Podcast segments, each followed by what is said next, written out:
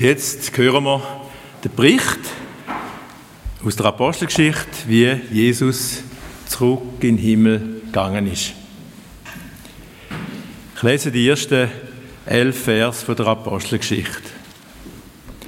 Im ersten Teil meines Berichtes, verehrter Theophilus, das Apostelgeschichte ist ja geschrieben vom Lukas, er hat das Lukas-Evangelium schon geschrieben, das ist der erste Bericht, den er da erwähnt. Im ersten Teil meines Berichts, verehrter Theophilus, habe ich über alles geschrieben, was Jesus getan und gelehrt hat, von seinem ersten Auftreten an, bis zu dem Tag, an dem er in den Himmel hinaufgenommen wurde. Bevor das geschah, gab er den Aposteln, die er ausgewählt hatte, unter der Leitung des Heiligen Geistes Anweisungen für die Zeit nach seinem Weggang. Sie waren es auch, denen er sich nach seinem Leiden und Sterben zeigte und denen er viele überzeugende Beweise dafür gab, dass er wieder lebendig geworden war. Während 40 Tagen erschien er ihnen immer wieder nach der Ostern und sprach mit ihnen über das Reich Gottes und alles, was damit zusammenhängt. Einmal, es war bei einer gemeinsamen Mahlzeit, wies er sie an, Jerusalem vorläufig nicht zu verlassen, sondern die Erfüllung der Zusage abzuwarten, die der Vater ihnen gegeben hatte. Ich habe darüber ja bereits mit euch gesprochen, sagte er.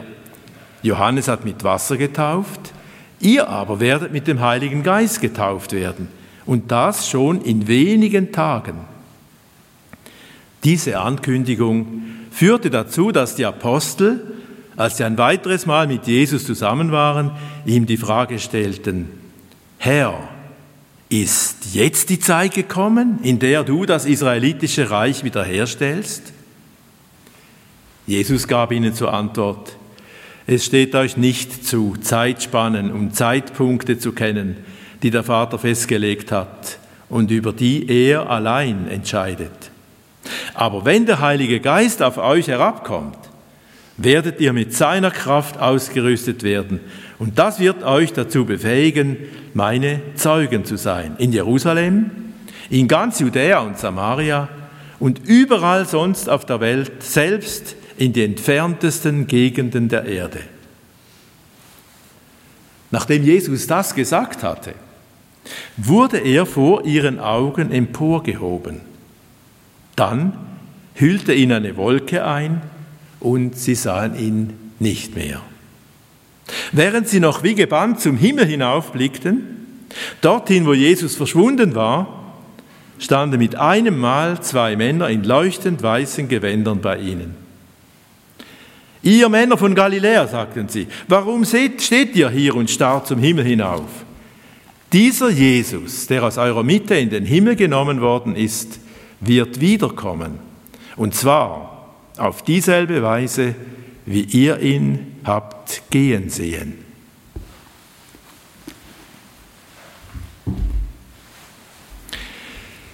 Liebe Gemeinde, 40 Tage nach Ostern und 10 Tage vor Pfingsten feiern wir jedes Jahr Auffahrt. Der Tag ist für uns ein gesetzlicher Viertag in der Schweiz und die Kinder haben frei oder Ferien in der Schule. Und wir sind jetzt am einem Donnerstag zum Gottesdienst zusammengekommen. Um die Himmelfahrt von unserem Herrn miteinander zu feiern. Vielen Leuten heutzutage ist aber der Grund für das Fest überhaupt nicht mehr verständlich. Sie fragen zum Beispiel, ja, ja wo ist denn der Himmel? Hat Jesus vielleicht eine Rakete gebraucht, dass er dort hergekommen ist? Ist die Himmelfahrt nicht bloß so ein eine Einbildung von seinen Jüngern? Ein frommes Märchen? Kann man da heute überhaupt noch glauben, so etwas? Mehr und mehr wird über die naive Vorstellung von einer Fahrt zum Himmel gelächelt. Viele können überhaupt nicht mehr damit anfangen.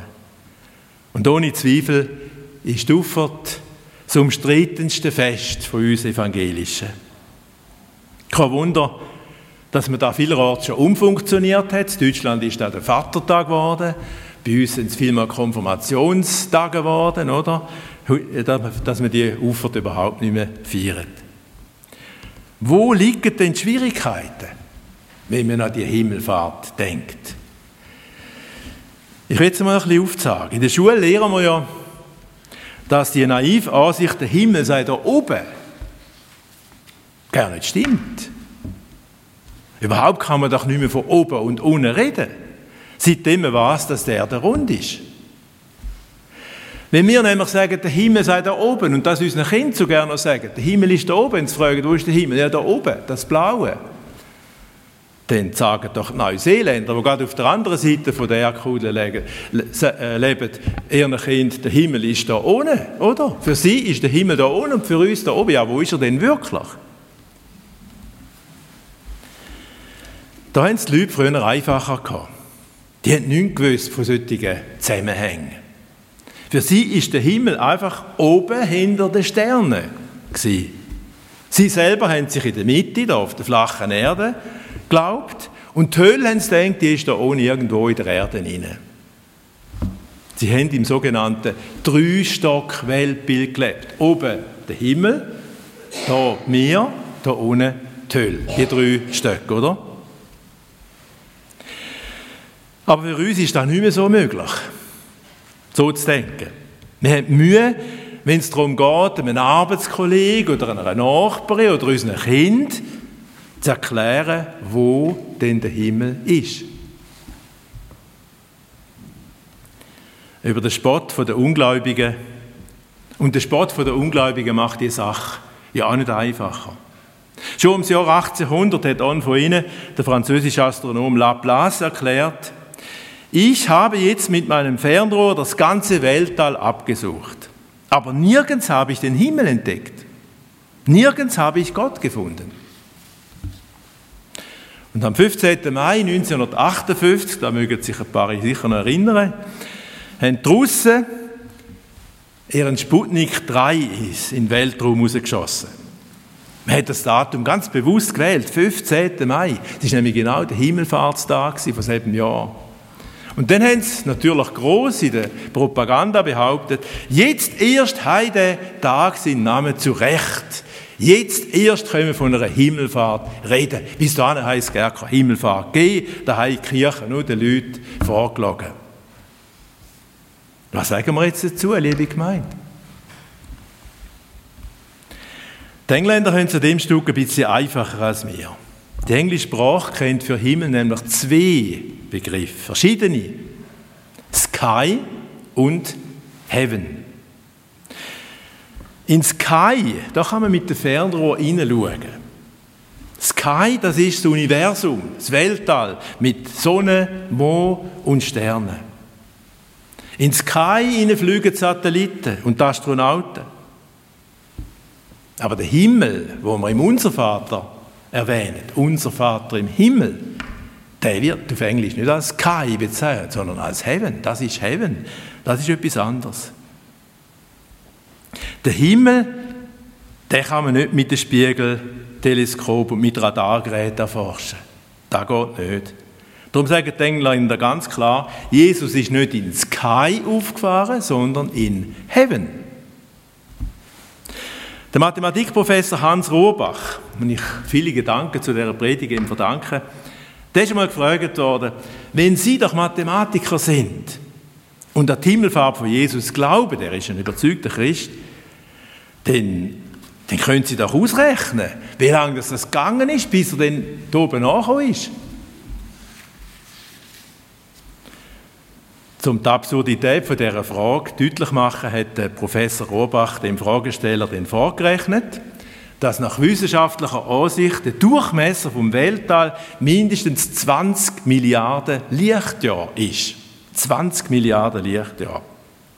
Und dann hat er gesagt, nehmen wir jetzt also mal an, Jesus wäre dort mal mit der größtmöglichen Geschwindigkeit, die man kennt, Lichtgeschwindigkeit, 300.000 Kilometer in der Sekunde, senkrecht nach oben weggefahren. Seitdem sind fast 2000 Jahre vergangen. Jesus hat also jetzt ungefähr 2000 Lichtjahre zurückgeladen. 2000 Lichtjahre.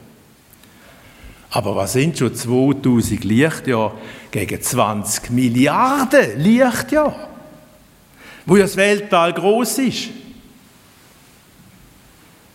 Er hätte nochmal, er müsste jetzt also nochmal 10 Millionen Mal so weit fliegen, wie er schon geflogen ist bis jetzt. Zum schließlich ans Ende vom Weltall zu kommen. Die Antwort auf die dumme Frage, wenn Jesus denn da oben angekommen ist, lautet darum ganz schlicht und einfach, er ist überhaupt noch nicht angekommen. Er ist immer noch unterwegs. Da merken wir, da liegt ein großes Missverständnis vor. Heaven wird da mit Sky verwechselt. Himmel wird verwechselt mit Weltraum. Und aus der Himmelfahrt wird dann plötzlich eine Weltraumfahrt. Dabei meint doch die Bibel etwas völlig anderes. Lassen wir doch einmal genau, was sie sagt. Und dann merken wir wirklich, dass das dreistöckige Weltbild von unseren Vorfahren nicht das Weltbild von der Bibel ist. Zwar haben die Menschen in der Antike in dem Weltbild gelebt, aber darum, zu sagen, das sei jetzt das Weltbild von der Bibel, das ist ein großer Fehler. Gott, der Schöpfer vom ganzen Weltall, der weiß doch, wie seine Schöpfung aussieht. Er kennt doch die zahllosen Galaxien, die, wo als Spiralnebel in dem riesigen Weltall vorhanden sind. Er kennt doch auch unser Milchstraßensystem. Und am Rand von dieser Milchstraße unsere Sonne mit den paar Planeten, die drumherum kreisen, wo der Erde ja nur an davon ist. Ein winzig kleiner Planet von einem Stern unter Milliarden von anderen Sternen. Gott kennt sie alle mit Namen, sagt die Bibel. Er hat sie alle geschaffen. Und der sollte jetzt durch sein Wort uns so eine naive Drei-Stock-Weltbild-Vorstellung vermitteln. Das ist doch wirklich schwer zu glauben. Nein, die Bibel lehrt uns etwas ganz, ganz anderes. Zuallererst sagt sie uns einmal, dass der sichtbare, unseren Sinn zugängliche Bereich, der Weltraum, dass der nicht die ganze Wirklichkeit ist. Die Bibel weiß noch von einer anderen Wirklichkeit. Und sie nennt die andere Wirklichkeit das Unsichtbare. Ich denke jetzt an einen Satz aus dem, ersten, äh, aus dem Kolosserbrief, Kapitel 1. Dort heißt es, Jesus Christus ist das Ebenbild des unsichtbaren Gottes. Durch ihn ist alles erschaffen worden, was im Himmel und auf Erden ist, das Sichtbare und das Unsichtbare. Für jeden Christ ist also ganz wichtig, dass er mit diesen beiden Wirklichkeiten rechnet. Mit dem, was wir mit unseren Geräten, mit unseren Hilfsgeräten, mit unseren Instrumenten können erforschen und sehen, mit unseren Augen und Ohren und mit dem, was wir nicht können sehen mit dem unsichtbaren Bereich, wo Gott ist. Dass er weiß, es gibt neben der sichtbaren Welt auch eine unsichtbare Wirklichkeit, wo Gott drin lebt. Die Bibel sagt, Gott wohnt in einem Licht, wo niemand zukommen kann. Auch kein Kosmonaut und auch kein Raumschiff. Aber wenn wir noch so tief in den Weltraum vorstoßen würden, gelangen wir nie dorthin, wo Gott ist. Darum haben alle recht, die behaupten, wir haben da oben im Weltraum den Himmel nicht gefunden. Und wir haben Gott nicht gesehen und auch keinen Engel entdeckt. Wer am falschen Ort sucht, der muss sich auch nicht wundern, dass er nichts findet. Wenn ich meinen Äpfelbaum im Garten absuche, ob es da irgendwelche Beeren oben hat, dann wäre ich sicher nicht fündig. Und ist auch klar, wenn ich sage, es hat keine Beeren da oben. Aber wenn ich behaupte, es geht überhaupt keine Beeren, ja, dann ist nicht mehr ganz klar mit meinem Kopf. Genauso dumm ist die Behauptung, es gäbe keinen Gott, wie man ihn an der falschen Stelle gesucht hat und darum nicht gefunden hat. Jetzt ist aber noch etwas Zweites für uns wichtig. Wir dürfen uns die Wirklichkeit von Gott nicht einfach ganz weit, weit weg vorstellen.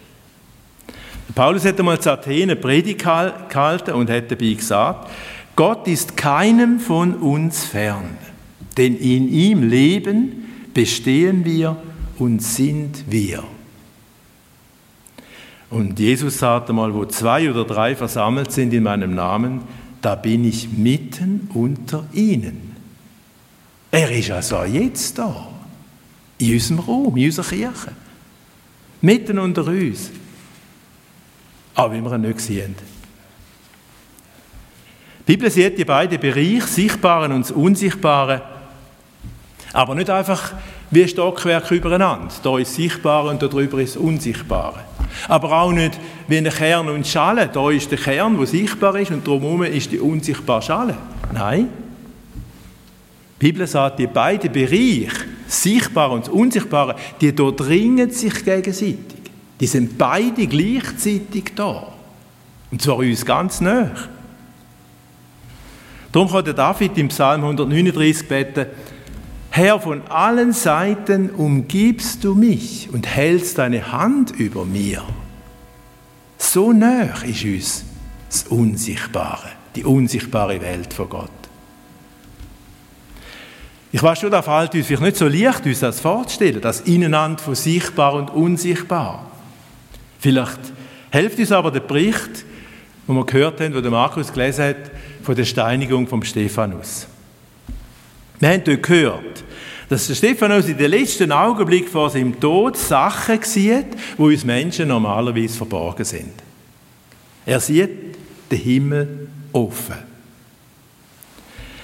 Er sieht Jesus, sein Herr, wie er zur rechten Seite vom Vater, von Gott, steht. Hat der Stephanus dafür ein Fernrohr gebraucht? Nein, sicher nicht. Das hätte ihm gerne nichts genützt. Mit dem Weltraumteleskop Hubble können wir zwar 20 Milliarden Lichtjahre in den Weltraum schauen, aber den Himmel sehen wir damit nicht.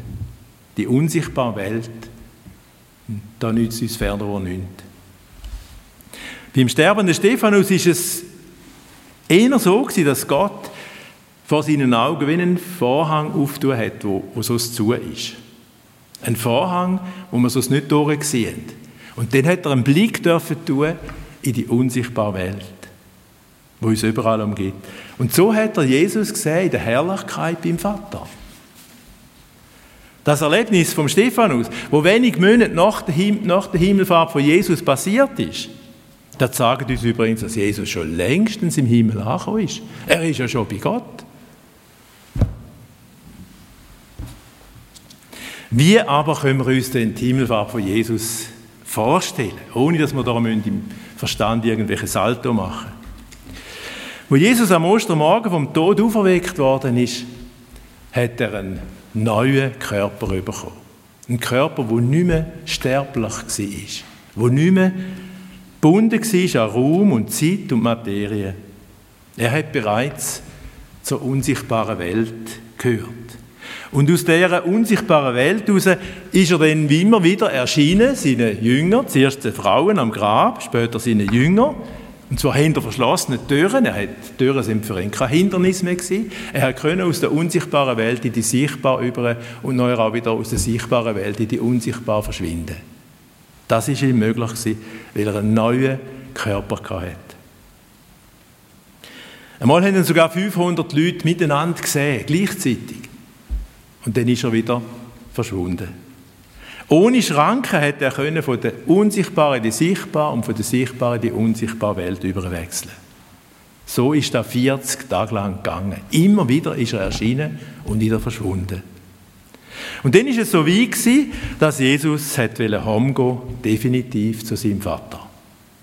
Ich gehe euch voraus, hat er gesagt, um euch die Wohnung bereit zu machen. Das hat er zu seinen Jüngern gesagt. Und dann hat er sie auf den Ölberg aufgeführt, hat ihnen seinen letzten Auftrag gegeben, geht hin in alle Welt, predigt das, predigt das Evangelium allen Völkern.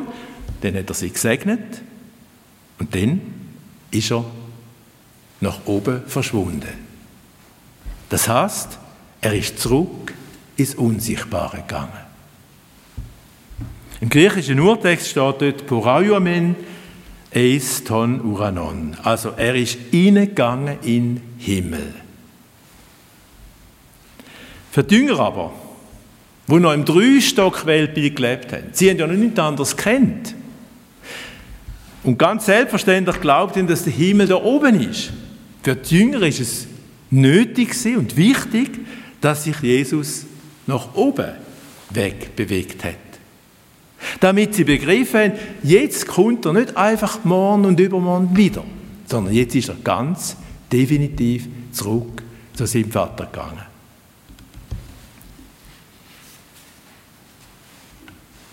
Sie haben ihm dann noch nachgeschaut, als er verschwunden ist.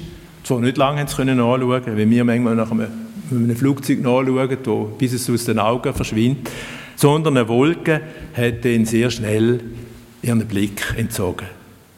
Und die Wolke ist nicht einfach eine natürliche Wolke sondern eine Wolke, wie sie immer dann erscheint, wenn Gott den Menschen näher kommt. Zum Beispiel dort mal auf dem Berg Sinai, wo Gott dem Mose erschienen ist und ihm die zehn Gebote gegeben hat. Du hast es auch, es ist eine Wolke auf dem Berg oben gelegen. Später ist auch eine Wolke auf der Stiftshütte gelegen. Und der Wolke ist den Israeliten vorausgezogen und hat ihnen weggezogen durch die Wüste. Wo dann Jesus einmal auf dem Berg oben war, mit seinen drei engsten Jüngern, und dann plötzlich angefangen hat zu leuchten, bei seiner Verklärung, heißt es auch nachher, eine Wolke hat alles zugedeckt. Das ist auch so eine göttliche Wolke gewesen. Und jetzt erscheint sie wieder da bei der Himmelfahrt.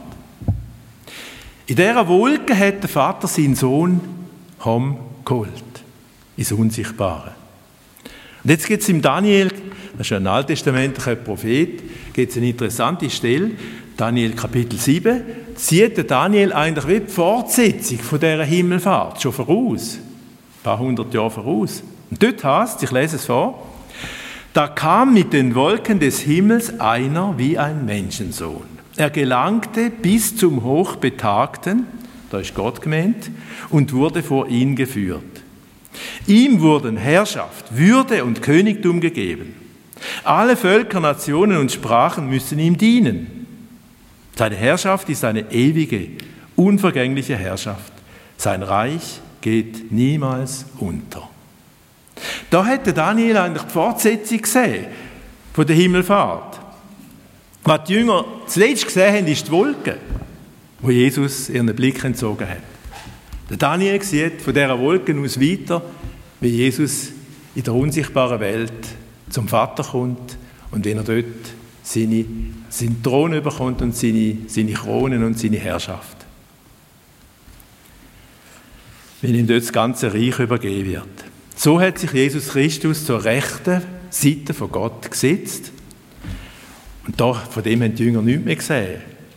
Aber der Stephanus hat es dann gesehen, bevor er gestorben ist.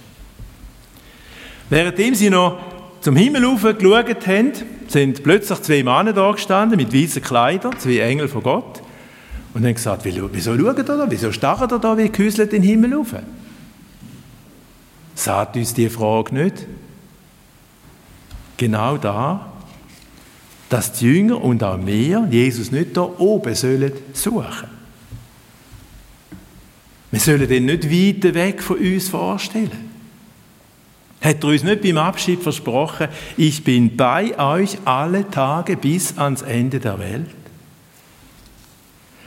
Liebe Gemeinde, seit der Himmelfahrt dürfen wir wissen, der auferstandene Herr ist uns ganz, ganz näher. Und zwar immer und überall. Der Himmel, die unsichtbare Welt, die umgeht uns von allen Seiten, so näher wie die Luft. So näher ist uns Jesus. Heute ist das so im Gottesdienst, aber auch morgen, wenn wir wieder zur Arbeit gehen oder in die Ferien fahren. Wenn die alten Sorgen uns wieder überfallen und verdrucken, dann sollen wir darauf festhalten. Jesus ist uns ganz näher als der, der alle Macht im Himmel und auf Erden hat. Als der, wo bei ihm alle Fäden von dieser Welt unsichtbar zusammenlaufen. Wir sind vom Himmel umgeben. Ist das nicht Grund zur Freude heute und am Morgen. Amen.